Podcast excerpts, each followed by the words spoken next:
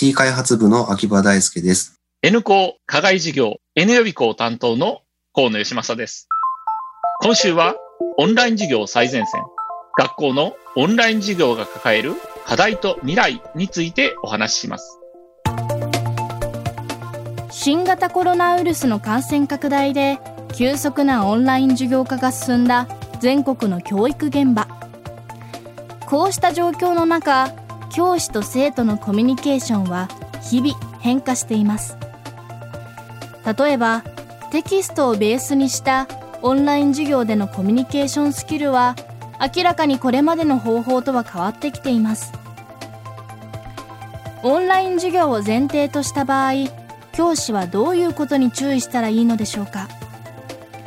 まずは N 高等学校コミュニティ開発部の秋葉大輔さんに伺いました。未来授業4時間目。テーマはオンライン化で変わる教師に必要なスキル。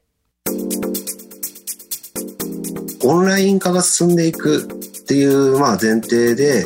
今後のこう先生に必要なこう能力みたいなところで言うと一つはそのコミュニケーション能力。まあそれはあのリアルのコミュニケーション能力というのは昔からみんな疑いようもなく必要だと言われていて、皆さんそれなりにこう、まあ、備えた上で生徒対応のこととかをされてると思うんですけど、あの、今後もっと必要になってくるのは、そのネットのコミュニケーション能力みたいなところは必要になってくるのかなと思います。そのネットのコミュニケーション能力って何なのかっていうと、その、いわゆるチャットですとか、そういうそのオンライン上で顔が見えない状態で、えー、テキストをベースとしたコミュニケーションをまする能力がその一つとしてあるかなと思ってるんですけども、あの、これって結構コツというか、なんかセンスというか、ちょっとわからないですけど、やっぱりテキストから得られる情報ってすごく限られていて、リアルのコミュニケーションだとその身振り手振りとか、あの表情だとか、そういうことでその感情部分を感じ取ることができると思うんですけど、そのテキストだけだとなるとなかなかそこがまあ難しくてわからない。多分完全に掌握するのは難しいっていう状況の中で、どうやってこうテキストのみで自分の感情を適切に伝えるかとか、生徒の感情をできる限りこう汲み取っていくかみたいなそういうのは、あの、すごくこう、重要になるかなと思ってます。で、やっぱり N 校の先生もたくさんいるんで、あの、いろいろ見てますけども、やっぱりすごくこう、リアルで会うと真面目で、あのすごくこう、いい先生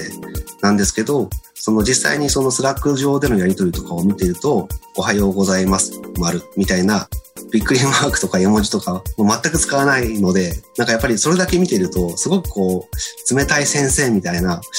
まあ、印象をこう生徒が感じてしまってるんじゃないかなって、こう、まあ、心配になったりすることもあったりで、そういうのは、ある程度こうセンスで身についちゃうものもあるかもしれないんですけど、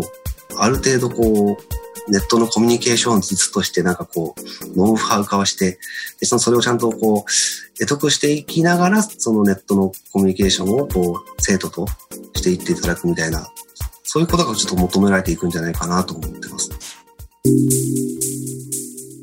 オンライン授業では画面を通すことで実は生徒全員が教室の一番前の席で授業を受ける状況が発生すると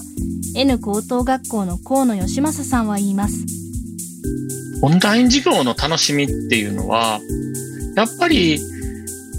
生徒さんのやっぱ心の声が聞こえてくるっていうことが一番だと思っています。やっぱりわからないところ、それから疑問に感じるところ、そういったものを本来であれば、議論していく場所っていうのが授業だと思うのですが、何かその教室だと、どうしても先生が伝達するっていうのが、まあ、意識として強くなってしまうので、それに対してやっぱ双方向性がかなりの頻度で発生するオンライン授業っていうのは、まあ、かなり生徒さんと楽しめる場所じゃないかなっていうふうに思っています。オンラインの授業の時の私が思ういい先生の条件は、やっぱり人柄が問われると私自身は思っています。割と近い距離で授業を受けているわけですよね。その先生しか見てないですし、それからコメントがものすごい勢いでやってきますので、それに対してやっぱり固めで見ながら、さーっとその答えてるので、やっぱり自分が普段から思ってることが割と出ちゃうんですよね。なので、自分の思いも含めて、日々しっかりしてないと、まあ、これぐらいのスピードで返答していくと、授業をやっていくと、失言は増えるなっていうか、で失言を減らすためにはコメントをやっぱり取り上げないっていうのがベストになってくるんですよね。でもそうなるともうもはや双方向じゃないので、そうなってくるといい先生の条件は、やっぱり普段から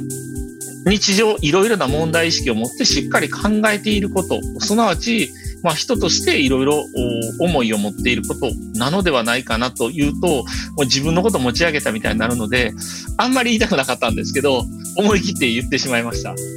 私自身もやっぱり軽い気持ちで言った時に、生徒さんにやっぱそう、あまり好意を持ってもらえなかったこともあって、なので、やっぱ生徒と同じ目線で常に考えれるかどうかっていうのが、まあ、すごく重要かなっていうふうに思いますね。で、さらにコメントによってこう、心の声が返ってきますから、それに対してやっぱり真摯に受け止めれる。決してその、目くじらを立てずに、まず一回受け止めれるかなっていうのが大事になってくるような気がします。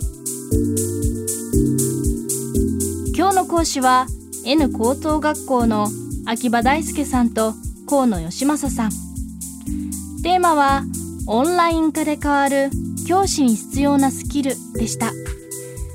未来授業。来週はリバーフロント研究所土屋信之さんの授業をお届けします。